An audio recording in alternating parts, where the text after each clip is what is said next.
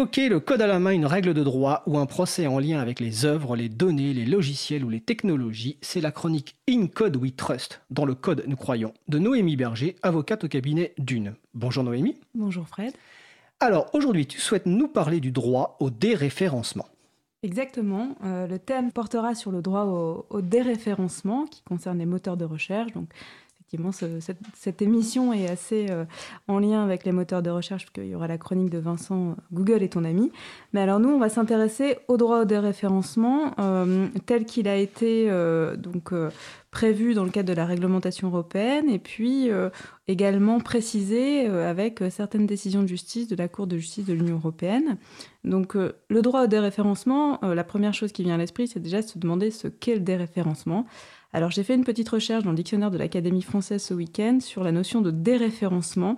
Et il n'y a pas de réponse, pas de définition. A contrario, on trouve une définition du référencement. Alors souvent, c'est le fait de référencer un produit, donc inscrire un produit sur une liste, référencer un site, donc inscrire un site dans une base de données de moteur de recherche. Souvent, on applique, euh, enfin, on parle du droit au déréférencement et euh, vient se mélanger aussi la notion de droit à l'oubli, droit à l'effacement. Alors, l'oubli, quant à lui, il est défini comme la perte d'un souvenir, le fait d'ignorer quelque chose. L'effacement, c'est l'action d'effacer. Pour le déréférencement, en fait, il faut voir les choses assez simplement. Le déréférencement, il s'applique principalement aux moteurs de recherche. C'est la suppression des liens euh, dans les pages de résultats. Alors évidemment, c'est une suppression de liens et pas une suppression des résultats en eux-mêmes. La réglementation européenne euh, eh aborde la notion de droit à l'effacement, donc qui est plus large que le droit au déréférencement qui s'applique aux moteurs de recherche. C'est depuis 1995 euh, euh, dans la fameuse directive euh, du 24 octobre 1995 relative à la protection des, personnes physiques quant à leur traitement de données qu'on trouve dans l'article 12 une première référence à l'effacement puisque cet article prévoit que chaque État membre de l'Union européenne garantit à toute personne le droit d'obtenir l'effacement de ces données lorsque le traitement n'est pas conforme à la directive, notamment parce que ces données sont euh, incomplètes ou inexactes. Donc c'est un premier pas dans cette construction du droit à l'effacement. Ce droit à l'effacement, en réalité, il a été vraiment euh, abordé dans une euh, décision de la Cour de justice de l'Union européenne, donc c'est l'institution juridictionnelle de l'Union européenne qui a pour mission d'interpréter le droit de l'Union à la demande des juges nationaux parmi d'autres missions évidemment. Et euh, la CJE a apporté des précisions, cette fois-ci sur le droit à l'effacement, mais principalement lorsqu'il s'applique au moteur de recherche, donc le droit au déréférencement. C'est un arrêt du 13 mai 2014 qui concernait Google Espagne, euh, qui en fait visait euh, un individu qui euh, avait porté une réclamation devant une autorité de contrôle espagnole parce qu'à chaque fois qu'on introduisait son nom dans le moteur de recherche de Google, eh bien, il retrouvait dans les résultats des liens vers les pages d'un quotidien avec des articles de 1998 qui évoquaient une, saisie qui avait été pratiquée en recouvrement de dettes de sécurité sociale sur ces biens. Donc il souhaitait faire disparaître ces liens et Google avait refusé la suppression. Donc ce qui s'est passé euh, à la suite de ça, c'est que la, CJUE a été saisie. Et dans cet arrêt qui est quand même assez majeur en la matière, la CJUE nous indique qu'en fait l'exploitant d'un moteur de recherche va collecter des données à caractère personnel, il va les enregistrer, il va les organiser et que cela constitue un traitement de données à caractère personnel au sens de la directive et que l'exploitant d'un moteur de recherche est un responsable de traitement qui effectue euh, des traitements de données à caractère personnel. Donc il est soumis au droit de la protection des données et donc il doit respecter évidemment les obligations de, euh, cette matière. Ce qui signifie que saisi d'une demande de déréférencement, eh les moteurs de recherche doivent examiner si le requérant en question dispose euh, d'un droit à ce que l'information relative à sa personne ne soit plus liée à son nom dans une liste de résultats. Il peut le faire sur différents fondements, notamment l'article 7 et 8 de la Charte des droits fondamentaux de l'Union européenne, nous dit la CJE. Donc, elle protège deux droits, le respect de la vie privée et familiale et la protection des données à caractère personnel. La CJE met quand même déjà une limite, euh, puisqu'elle nous explique que l'exercice de ce droit, eh bien, euh, il n'est pas euh, absolu, et que dans certains cas, les, moteurs de recherche eh peuvent refuser la demande de déréférencement au motif qu'il existe des raisons particulières, comme par exemple le rôle qui est joué par la personne dans la vie publique, ou encore l'intérêt prépondérant du public à avoir accès à l'information en question, qui justifie finalement l'ingérence dans les droits fondamentaux de cette personne.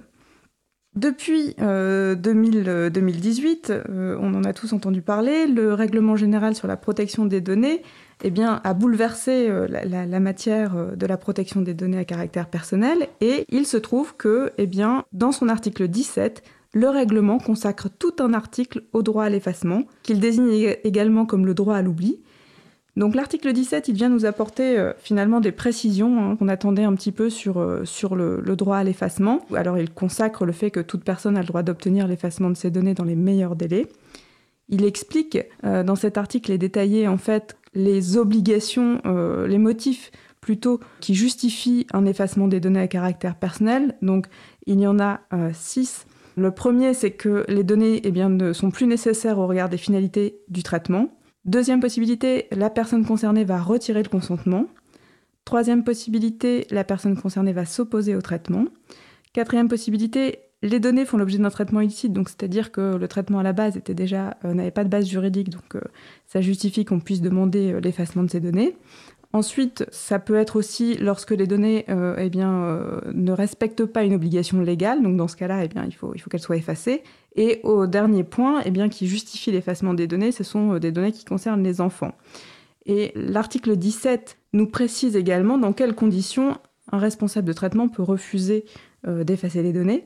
Euh, notamment si le traitement est nécessaire à l'exercice du droit à la liberté d'expression et d'information, évidemment. Autre condition qui permet euh, de refuser euh, un effacement de données, c'est si le responsable du traitement doit mener ce traitement pour respecter une obligation légale ou exécuter une mission d'intérêt public.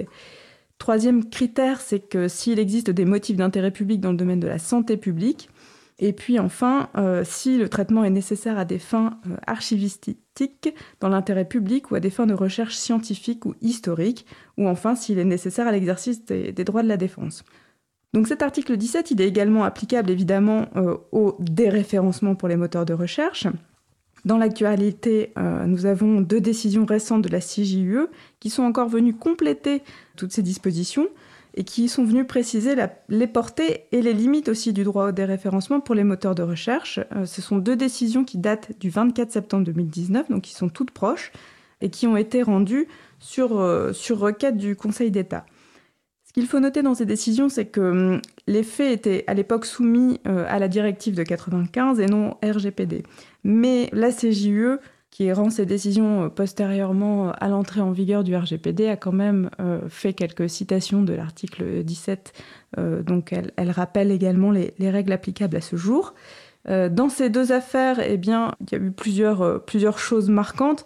La première, c'est que à la base, en fait, il y avait eu une mise en demeure de la CNIL à l'encontre de Google que Google avait refusé d'appliquer pour en fait supprimer, la CNIL a demandé à Google de supprimer de la liste de ses résultats en fait des liens, évidemment, et euh, la CNIL avait euh, demandé à ce que cette suppression concerne toutes les extensions de nom de domaine du moteur de recherche de Google. Et donc ce, que Google avait refusé. Et ici, en fait, la, la, Cour va souligner que de nombreux États tiers n'ont pas de droit au déréférencement ou adoptent une approche différente. Donc les États tiers, ce sont les États qui ne sont pas dans l'Union européenne. La Cour relève que l'article 17 ne fait pas de mise en balance pour ce qui concerne la portée d'un déréférencement en dehors de l'Union européenne, et donc elle va préciser la portée géographique du déréférencement en jugeant que les moteurs de recherche qui font droit à une demande de déréférencement, eh bien ils doivent le faire non pas sur l'ensemble de leur version, donc non pas mondialement, mais uniquement sur les déclinaisons européennes de leur moteur. Alors, il faut quand même noter que la CJE ne ferme pas définitivement la porte à la possibilité pour une autorité de contrôle telle que la CNIL d'obliger un moteur de recherche à un déréférencement mondial, mais dans des cas exceptionnels. Et à ce jour, on n'a pas encore de décision de justice qui illustre ce que sont ces cas exceptionnels. Ça, c'est le premier rapport de, ces arrêts. Le deuxième apport, il concerne euh, les conditions de mise en œuvre du droit au déréférencement, puisque la CGU cite un certain nombre de critères qui permettent euh, à un moteur de recherche eh bien, d'apprécier si euh, la demande de, de, déréférencement est fondée. Euh, donc pour cela, je vous renvoie euh, aux, arrêts puisqu'il y a un certain nombre de critères tels que la notoriété de la personne, l'âge de la personne, la nature des informations référencées. Et enfin, autre point marquant de, ces décisions, c'est que la CJE confirme l'application du droit au déréférencement pour des liens qui pointent vers des catégories particulières de données, à savoir des, données sensibles. Donc là, évidemment, il faut faire preuve pour les moteurs de recherche de vigilance, puisque ces données sensibles sont quand même assez spécifiques. Donc en pratique, on demande aux moteurs de recherche de déréférencer un résultat. Euh, il existe des formulaires, hein, les moteurs de recherche ont mis en place des formulaires en ligne où on leur écrit. S'il y a un refus, on peut le contester devant la CNIL ou devant les juridictions compétentes. Bon, pour information, euh, en 2018, la CNIL a quand même reçu 373 plaintes qui portent sur des demandes de déréférencement. Il est très probable que ce nombre euh, augmentera dans, les années à venir. Voilà, j'en aurais terminé de mes explications sur le déréférencement. Merci Noémie. Alors tu as cité beaucoup de références évidemment et j'invite les personnes qui écoutent l'émission à se rendre sur le site de l'April, april.org et sur le site de la radio causecommune.fm pour retrouver toutes les références que tu as citées. Et nul doute qu'on reviendra sur ce sujet qui évidemment va prendre de plus en plus d'importance dans les années à venir. Mais écoutez, c'était la chronique de Noémie euh, Berger, In Code We Trust. Je te souhaite une belle journée et puis au mois prochain. Merci, à très bientôt.